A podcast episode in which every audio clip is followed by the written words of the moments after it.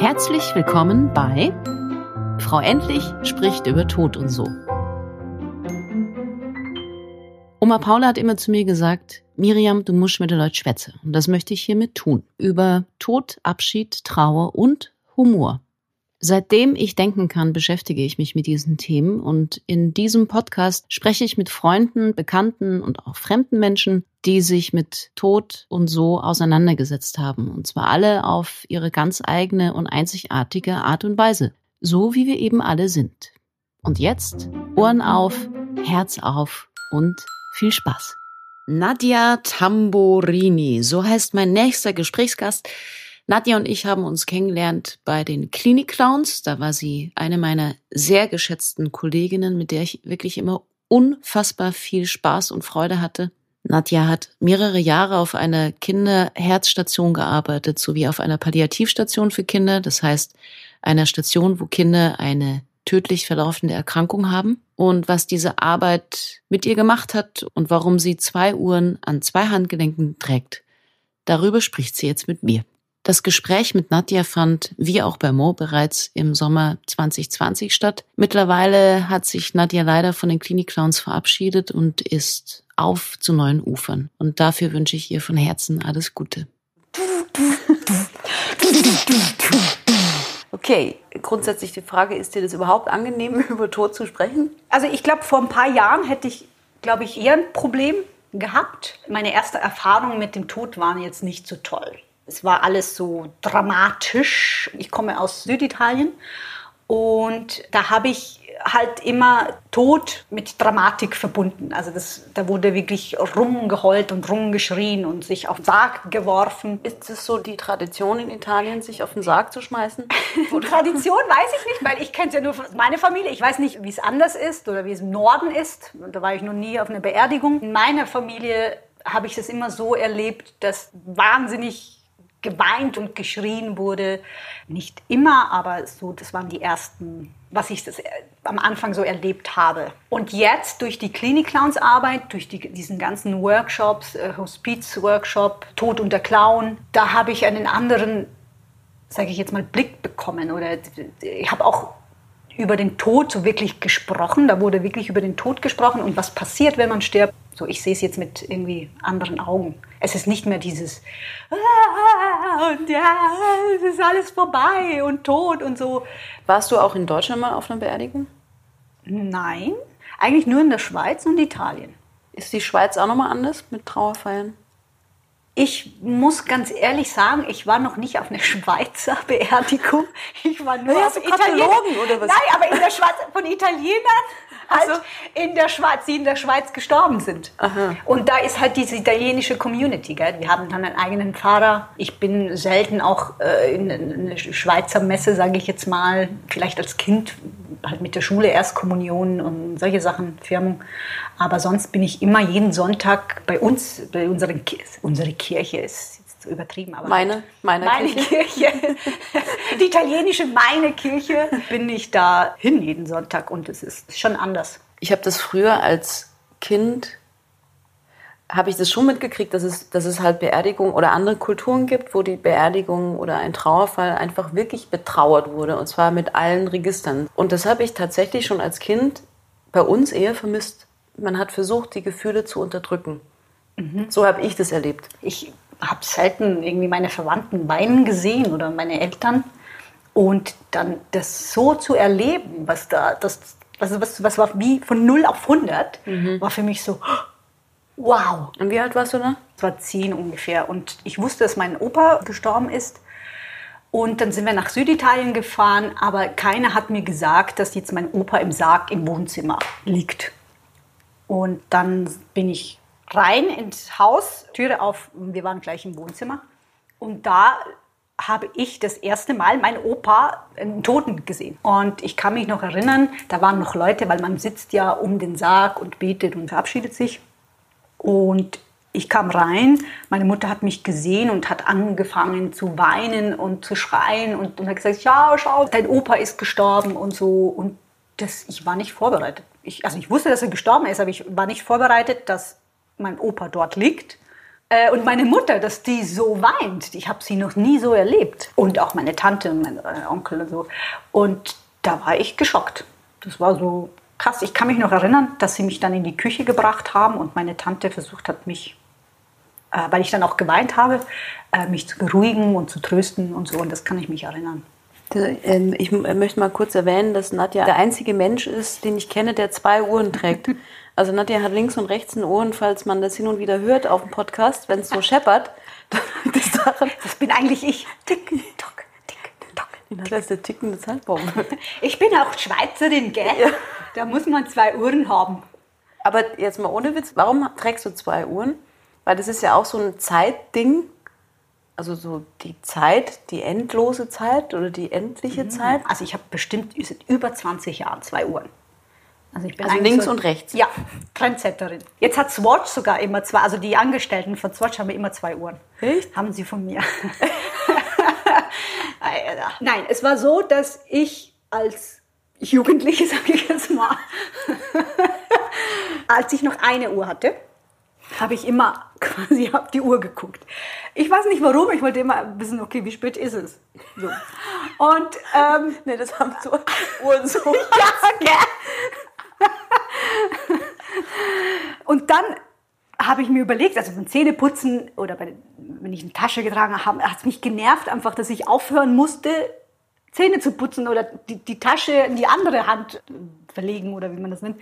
Und, und danach kam ich auf die Idee, hey, und wenn ich zwei Uhren habe, dann muss ich gar nicht aufhören, Zähne zu putzen. Muss ja nicht mehr aufhören, irgendwie die Tasche darüber oder es ist viel einfacher. Und jetzt bin ich Nadja, die Nadja mit den zwei Uhren. und ganz ehrlich, ich werde oft angesprochen und es ist so ein Icebreaker. Ja, verstehe. Kann man eine Konversation anfangen.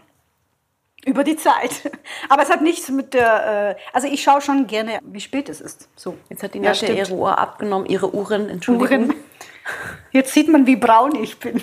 Ja. Also ich merke, dass mich das unruhig macht. Unruhig also, macht. Äh, also kommst du unter Stress, Zeitdruck, ja.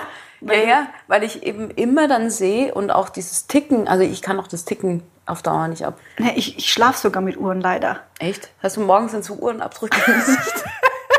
ja. so auf der Stirn. Genau.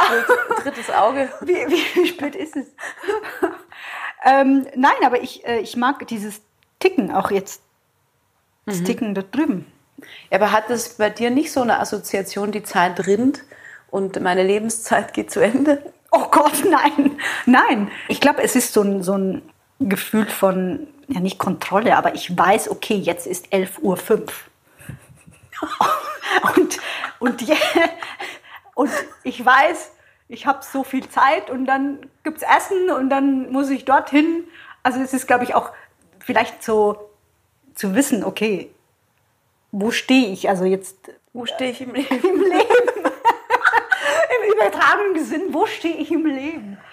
Ja, aber jetzt nicht, dass, oh Gott, das ist die Zeit jetzt. Ähm, ich glaube einfach dieses, dieses Wissen. So. Auch wenn ich zum Beispiel irgendwo in der Stadt bin äh, oder jemand besuchen, besuche, New York oder Toronto, Vancouver und so. Und man macht Sightseeing halt und dann werde ich so rumgeführt und wenn ich nicht weiß, wo ich bin jetzt, wenn ich die Karte nicht von mir habe, das macht mich unruhig. Ich möchte immer gerne wissen, wo sind wir jetzt auf der Karte.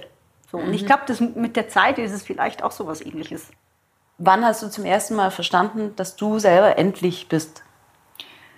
Wie alt war ich? Vielleicht sieben, acht, neun. Ich und mein Bruder äh, zum, hatten Fußballspiel und dann gab es so eine Unterführung drüber sind dann Züge gefahren. Und es gab auch eine Stelle durch Gebüsche, wo man quasi über die Gleise ging. Also es ging einfach schneller.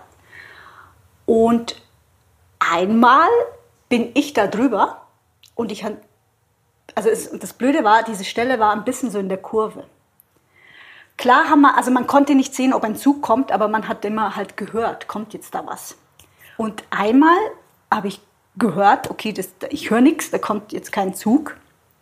Bin über die Gleise und sehe, in der Kurve kommt ein Zug.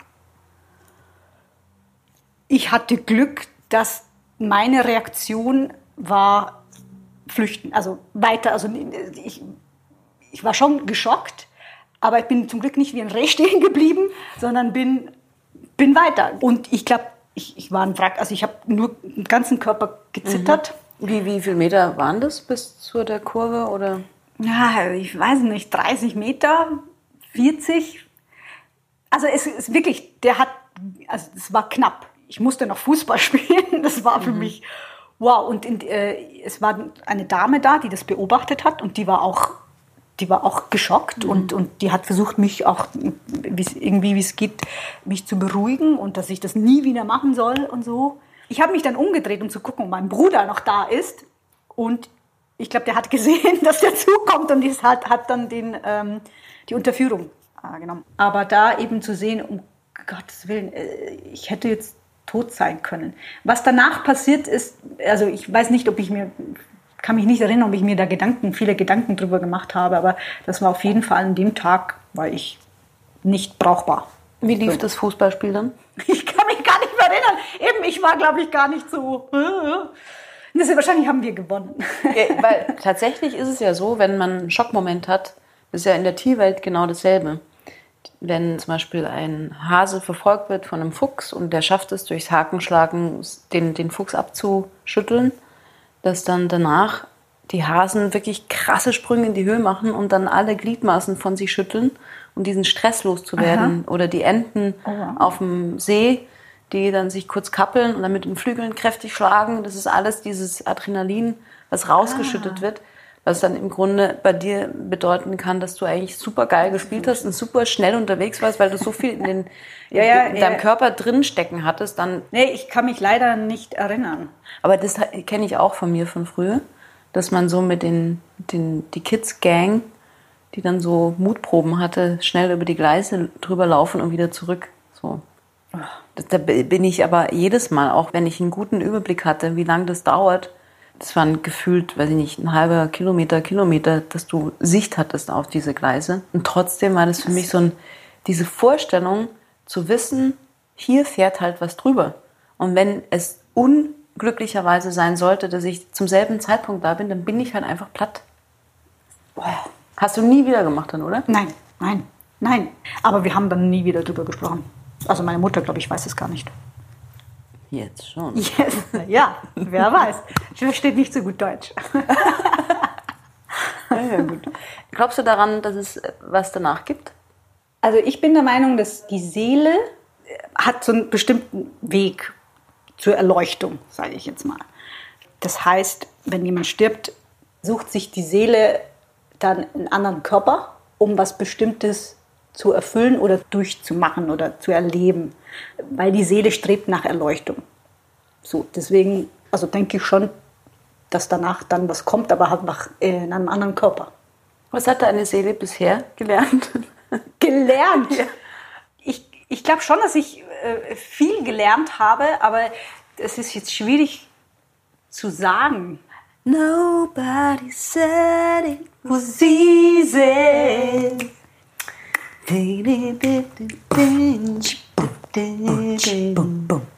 Also jetzt durch Corona habe ich das Gefühl, dass ich mich besser höre, mich besser höre oder was, was ich eigentlich möchte. Und ich gehe tiefer, sage ich jetzt mal.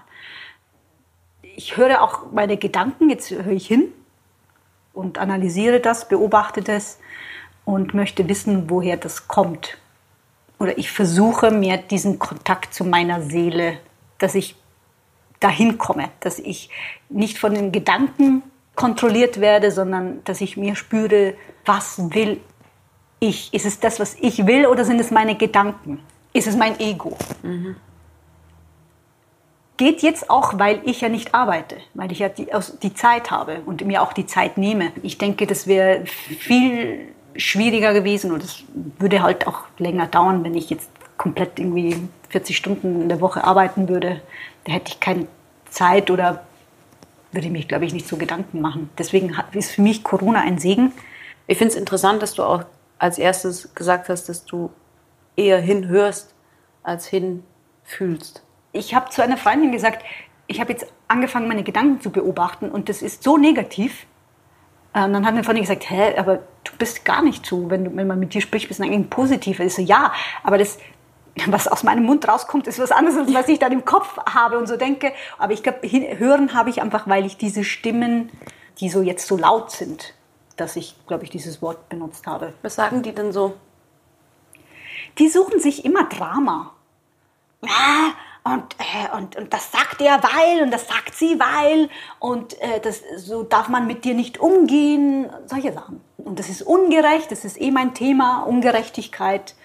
Wie soll es weitergehen? Und auch jetzt mit dem Interview, diese Stimmen, die mir sagen, pff, du hast ja nichts zu sagen. Äh, andere sind weiser und interessanter und mit solchen Stimmen muss ich mich beschäftigen. Und es war erschreckend zu hören, so festzustellen, wie negativ meine Gedanken sind.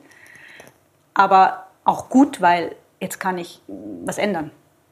Inwiefern hat die Arbeit als Klinikclown dich dahingehend sensibler gemacht oder bereichert? Weil ich kann mich daran erinnern, dass ich dich mal gefragt habe, ob du mitkommen magst auf die Palliativstation für Erwachsene, dass es für dich erstmal nicht so angenehm war. Und dann, glaube ich, so nach ein, zwei Jahren kam ja dann die Kinderpalliativstation dazu auf die du dann auch hingegangen bist und auch immer noch spielst. Mhm. Wo du jetzt seit wie vielen Jahren? Drei? Drei. Jahren? Drei ungefähr, ein bisschen mehr. Genau. Also wie kam es dann, dass du den Schritt gehen konntest, zu sagen, ich konfrontiere mich jetzt aktiv auch, damit das zum Beispiel ja auch Kinder sterben werden? Mhm. Also ich denke, auf jeden Fall haben diese ganzen Workshops mir so ein bisschen vorbereitet, was mir da die Augen geöffnet hat, sage ich jetzt mal, der Clown und der Tod. Mhm. Und irgendwie fasziniert mich auch so das Thema. Ich bin immer so auf der Suche, ja, wie kann ich mich weiterentwickeln, möchte auch Sachen fühlen, spüren, sehen. Ähm, das hat mich, also es war der Reiz so da und ich glaube, ich hätte es nicht gemacht, wenn ich nicht äh, gute Partner in dem Gebiet quasi hätte, die schon viele Erfahrung haben. Ja, und ich glaube, ja, ich glaube, es geht um so dieses auch das zu fühlen und auch da zu sein mit denen und das nicht auffangen, aber einfach so, so, so ein bisschen so mittragen. Mit, genau, genau, mittragen. Und du so meinst den Schmerz von den Familien, von dem Kind äh, und auch jetzt wahrscheinlich nicht der physische Schmerz, sondern der seelische. Genau, genau. Es ist einfach, ja, es ist sehr spannend. Es ist einfach eine wahnsinns wunderschöne Arbeit. Da sieht man im Krankenhaus egal jetzt welche Station man ist, wir sind alle gleich. Wir spüren den gleichen Schmerz, wir trauen um die gleichen Sachen, haben Sorgen. Da sieht man, hey, du bist genau so wie ich. Und eben das ganze Handtasche und das, das ist alles weg und es spielt alles. Äh, Hautfarbe. Äh, ja, Religion, äh, sexuelle Orientierung, ist alles wurscht. Alles wurscht. Ob du reich, arm bist, ist, ist wurscht. In dem Moment, wenn ein Kind da ist und die Eltern sich Sorgen machen, spielt es keine Rolle, wie viel Geld du auf dem Konto hast. Wir sind gleich. Durch diese Arbeit habe ich viel gelernt. Weg von dieser Fassade quasi zu sehen, aha, ja, wir sind alle gleich. Dein Schmerz ist mein Schmerz, deine Trauer ist meine Trauer. Welche Situation fällt dir als erstes ein, wenn du an die Kinderpalliativ denkst, im Rahmen der Arbeit als Klinikclown? Gibt es irgendwie eine besonders witzige, gibt es eine besonders dramatische Situation? Nee, also, äh, wenn ich ganz ehrlich bin, das Erste, was mir jetzt so in den Sinn gekommen ist, ist einfach, wie dankbar die Leute sind, wenn wir kommen. Das war das Erste. Jetzt vor allem auf der Kinderpalliativstation werden wir wahnsinnig wertgeschätzt. Also es ist wirklich es ist schön, sowas zu spüren. Ihr fühlt euch da als Clownspaar auch wirklich wie Teil des Gesamten. Ja, definitiv. Es gab bei mir eine Zeit, wo es dann irgendwann gekippt ist. Also, dass das dann zu viel wurde und kam nicht mehr hinterher mit dem Verarbeiten, Verdauen und mit dem Abgrenzen und unterscheiden, was ist jetzt mein Schmerz und was ist deiner. Gab es das bei dir auch? Ja, vor Corona. Das wurde mir dann zu viel. Egal auf welche Station du gehst, ist es immer irgendwie Schmerz und Leiden da und du kriegst Geschichten mit.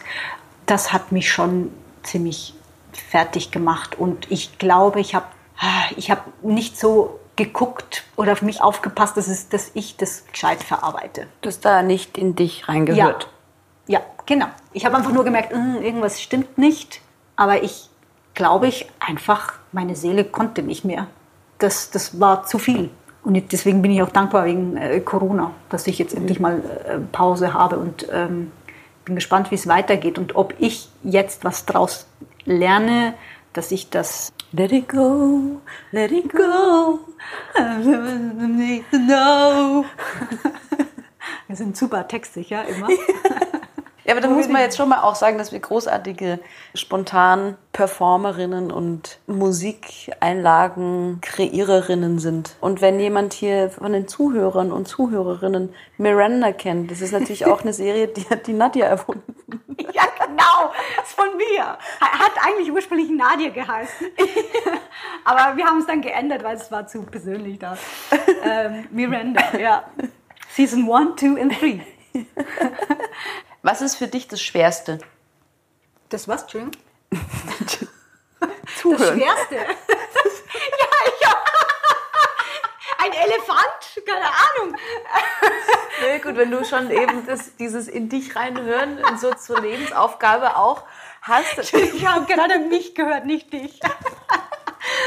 Nein, ich muss ganz ehrlich sagen, also wer mich nicht kennt, ich habe ja ganz viele Haare und die äh, stehen Naja, also da so auf dem Kopf, gell? Auf dem ja, also ich habe ganz viele Haare auf dem Kopf ähm, und ich höre schlecht, nicht nur durch die Haare, ich glaube, habe auch wirklich schlechtes Gehör und die Sprache, weil Deutsch nicht meine Sprache ist. Also ich kenne dich ja jetzt auch schon ein paar Jährchen. Wie lange sind das jetzt? Ein paar Härchen. Ich, Ich kenne dich schon so ein paar Härchen. ein paar Jährchen lang. So, also das fällt mir nicht so auf. Ja. Wahrscheinlich, weil ich aus dem Schwabenland komme.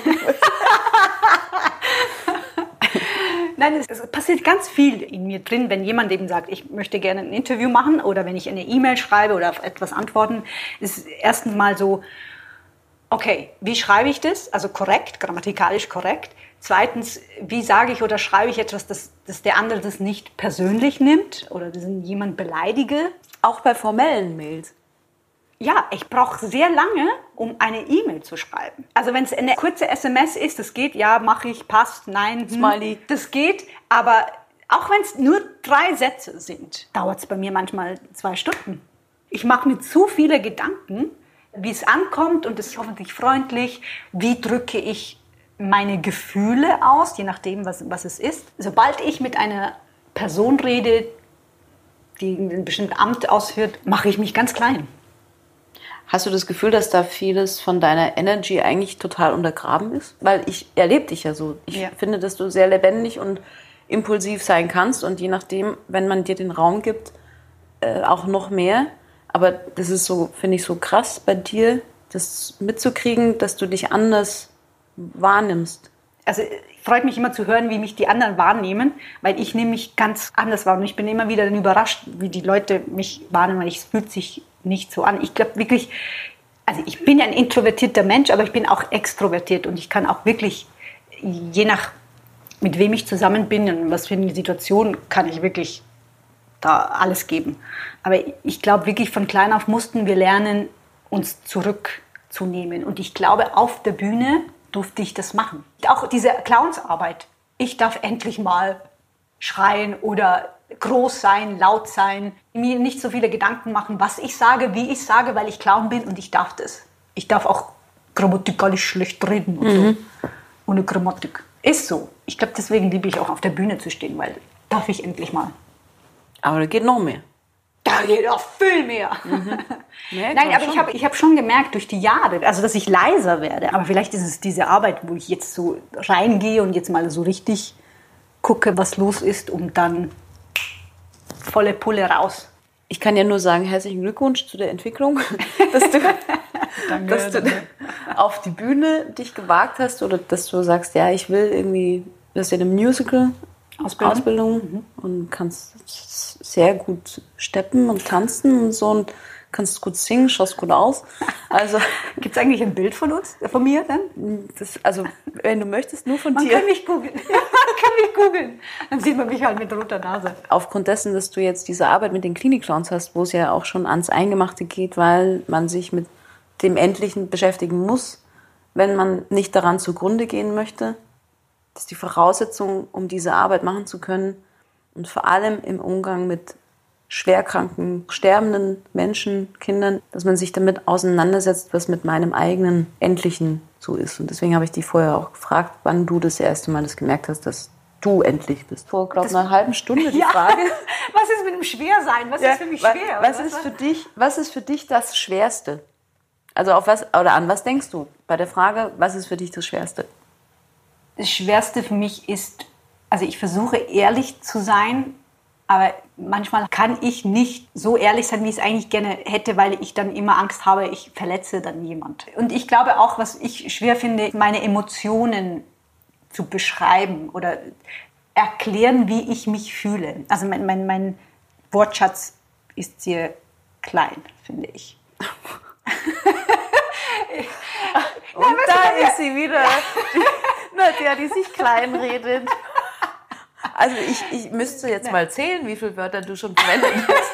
Nein, aber ich meine, was, was Emotionen jetzt ein. Also zum Beispiel Wut, Freude, äh, Enttäuschung, Schau, da geht schon los. Ich weiß ja keine Trauer. Weißt du, ich glaube, da gibt es da mehr Facetten, um das zu erklären. Und ich finde zum Beispiel, du bist sehr, sagt man das Wort, gewandt. Also Echt? Ja, du kannst es aber halt auch nicht. Ich finde, du kannst schön beschreiben, wie du dich fühlst, was du denkst. Ich bin dann so, ist alles durcheinander. So, was will ich eigentlich sagen? Äh, was, was fühle ich? ich? Ich kann dir nicht sagen, woher das kommt, dass ich da nicht klar bin. Genau, klar, die Klarheit. Na gut, das kenne ich aber auch von mir, dass da plötzlich lauter Gefühle hochkommen und dann ist es wie so eine Art innerer Scheibenwischer, wo ich dann erstmal und dann kann ich so langsam herausfiltern und es ist tatsächlich auch, glaube ich, so eine Übung. Ja, aber ich glaube, das ist eben mein Problem, dass ich mich immer vergleiche. Ich für mich bin nicht gut genug. Ich, ich möchte gerne immer so gut sein in etwas wie die anderen das ist auch eine Sache, die ich jetzt am, am Lernen bin. Ich weiß, wo das Problem eigentlich ist. Hast du Angst? Ich habe Angst vor Schmerzen. Körperliche, ja. Ich habe jetzt keine Angst vor dem Tod. Hast du körperliche Schmerzen?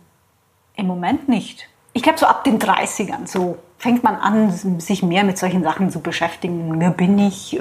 Wovor habe ich Angst? Und solche Sachen.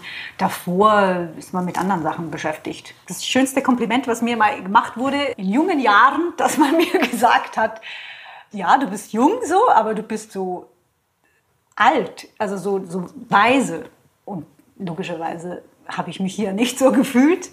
Aber das war für mich so, oh wow, super. Aber eben das alles kam danach so, glaube ich, ab den 30ern. Vielleicht eben, weil man dann einen Job, festen Job haben soll oder irgendwie verheiratet, Kinder, weiß der Kuckuck was. Also was man halt so alles haben und tun sollte. Genau. Was kostet dich am meisten Überwindung? Nicht zu lügen?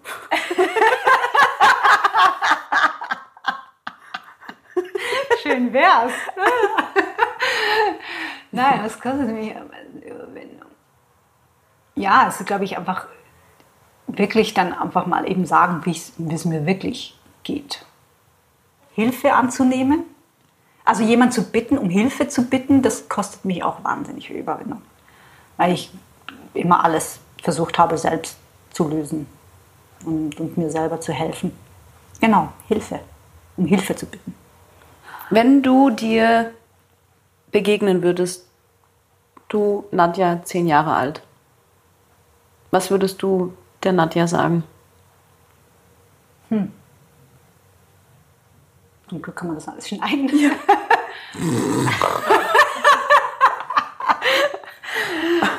äh, ähm, auf jeden Fall hören, was man wirklich will und dass man nicht immer alles machen oder glauben soll, was die anderen sagen, sondern hör auf dich. Was bist du wirklich? Aber es ist schwierig ein zehnjähriges Kind, weil ich weiß nicht, ob das dann das so umsetzen kann. Ich weiß nicht, wie es dir geht, aber ich habe das tatsächlich auch als Kind oft gesagt bekommen. Mhm. Aber ich habe es nicht verstanden. Ja. Ja, ich bin froh, dass ich älter bin, weil ich jetzt vieles verstehe. So, ich glaube eben ein zehnjähriges Kind ist schwierig, wenn man sagt, hey, hör auf dich, dass es das ähm, umsetzen kann oder weiß, was, was ich meine, damit meine. Und ich würde wahrscheinlich die Nadja in zehn Jahren einfach umarmen und sagen, hey, es ist gut so, wie du bist und es wird schon alles. Also du würdest nicht die, Nadja in zehn Jahren oder sondern, sondern die Nadja mit zehn Jahren Ach so! Ah nee, Moment! in die Kindheit. In zehn Jahren. Nee, Ich vor zehn Jahren. nee, du. du, Mit zehn Jahren. Ja, genau. Also, du wenn bist ich. zehn Jahre alt. Aha. Stell, dir vor, du bist zehn Jahre Ah, alt. so. Und du hast es jetzt wie verstanden? Nein, ich habe verstanden, dass wenn ich. In jetzt, zehn Jahren. Nee, ich mich mit zehn Jahren sehe, wieder sehe, oder die Nadja Genau. mit sehe, und was würde ich jetzt sagen? Ja, ja, das, dann, Ja, dann genau. haben wir uns richtig Ja, verstanden. okay. Aber ist auch interessant, was würdest du denn. Nein, das geht ja gar nicht. Oder was die zehnjährige Nadja zu mir sagen würde jetzt. Äh, Das sieht aber alt aus. Was glaubst du, würde die zehnjährige Nadja zu dir jetzt sagen? Ja, das ist eine gute Frage. Also, ich weiß, dass ich eine gewisse, also Kinder mögen mich irgendwo. Also nicht irgendwo, irgendwie merke ich, ich habe eine Connections zu Kindern. Und ich glaube, die zehnjährige Nadia würde zu mir sagen, hey cool, wollen wir was zusammen machen? Keine Ahnung, spielen oder äh, irgendwas. Das ist doch eigentlich auch geil. Das ist doch eine, eigentlich eine schöne Liebeserklärung an dich selber. Ja. Loving myself. Kenne ich nicht, das Lied, aber egal. Nein, ich kenne nur Feeling myself. Ah, ja. Aber es ist was anderes. Was ist tot für dich? Das Erste, was dir dazu einfällt. Ist es voll nervig? Oh Mann, schon wieder! ja, Tod ist einfach, die Seele verlässt den Körper. So. Okay. Vervollständige den Satz. Zum Lachen bringt mich. Die Miri. Ach ja, komm, das brauchst du jetzt nicht Doch, so. es, es ist so. Speed Questions. Okay, cool. Eines meiner Alltagsrituale ist, Frühstücken. eine meiner Schwächen ist, sie hat keine. Schön wär's. Ja, Schokolade. Oder Lügen. Oder Lügen. Also willst du mehr so philosophische Antworten oder? Nee, äh, die, die, die halt als einfach erstes. Ja, ja, das ist schon genau das Richtige. Schokolade ist ja auch Sinnbild für vieles. Ne? Ja, ja, die Süße im Leben und so. Weißt schon. Eine meiner Stärken ist. Oh, jetzt hätte ich fast zuhören gesagt. Naja, warum nicht? Ja, weil ich heute mir überlegt habe, also ich höre wahnsinnig gerne zu. Ich habe das Gefühl, bin nicht schlecht drin, aber äh, es könnte besser sein. So. Deswegen, also ich könnte noch besser hinhören oder zwischen den Zeilen lesen. So, genau. Aber hören, weil ich hatte gestern mit einer Freundin darüber gesprochen, weil das Hören irgendwie hat man verlernt ein bisschen. Dass viele nicht mehr richtig hören. Oder wenn ich Kommunikationen beobachte, wie Leute miteinander reden, denke ich mir, ja, hört doch genauer hin. Die Menschen haben das ein bisschen so verlernt. Und es ist Arbeit. Zuhören ist Arbeit. Ja, geht mir eben genauso. Dass ich nicht in so ein, ah, ich will jetzt was sagen, sondern einfach, hey, atme, hör dir das zuerst mal an, weil wird ja jetzt nicht wegrennen, der ähm, Ja. Gesprächspartner. Das wäre eigentlich auch witzig. Man sagt ja was und rennt dann weg. Also ich wollte sagen, du bist ja Politikum. Mein Leben ist bisher Ein and Down gewesen Up, ist. down, girl. Up, down, girl. Mein Leben kann nur besser werden. Ich arbeite dran, dass ich mich dann besser verstehe und mich besser ausdrücken kann und besser auf mich höre, habe ich glaube ich schon gesagt. Ähm, ja, wie war die Frage?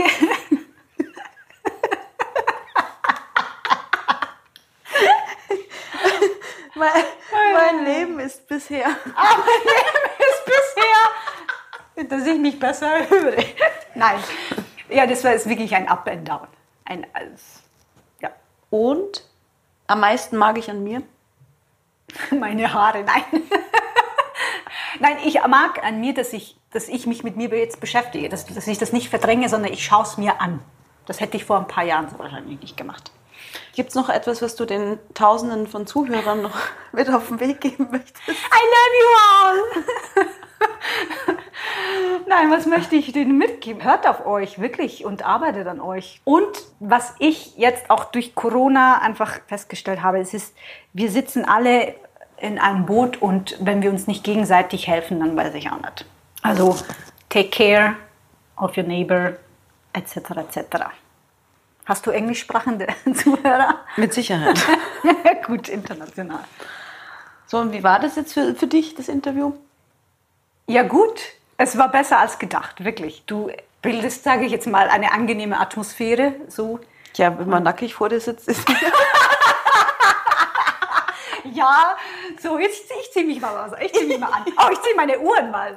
Ja. Ich ziehe mir wieder meine Uhren.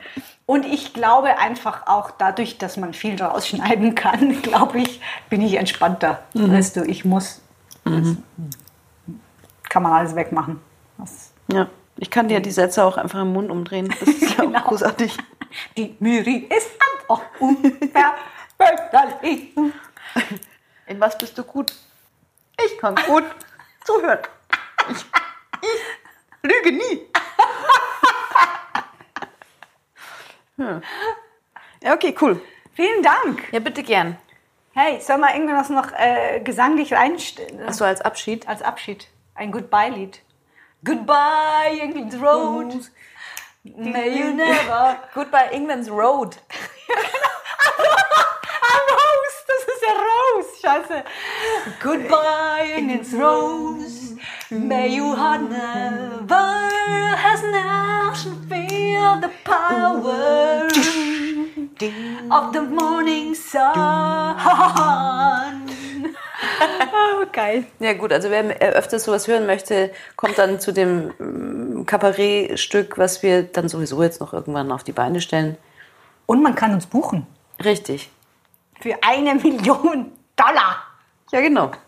Gut, in diesem Sinne, bis bald in diesem Leben.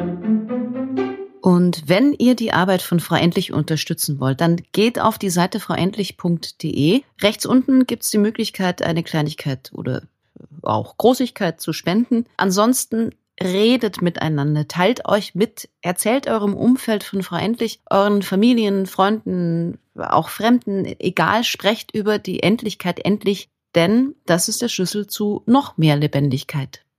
Lebt wohl.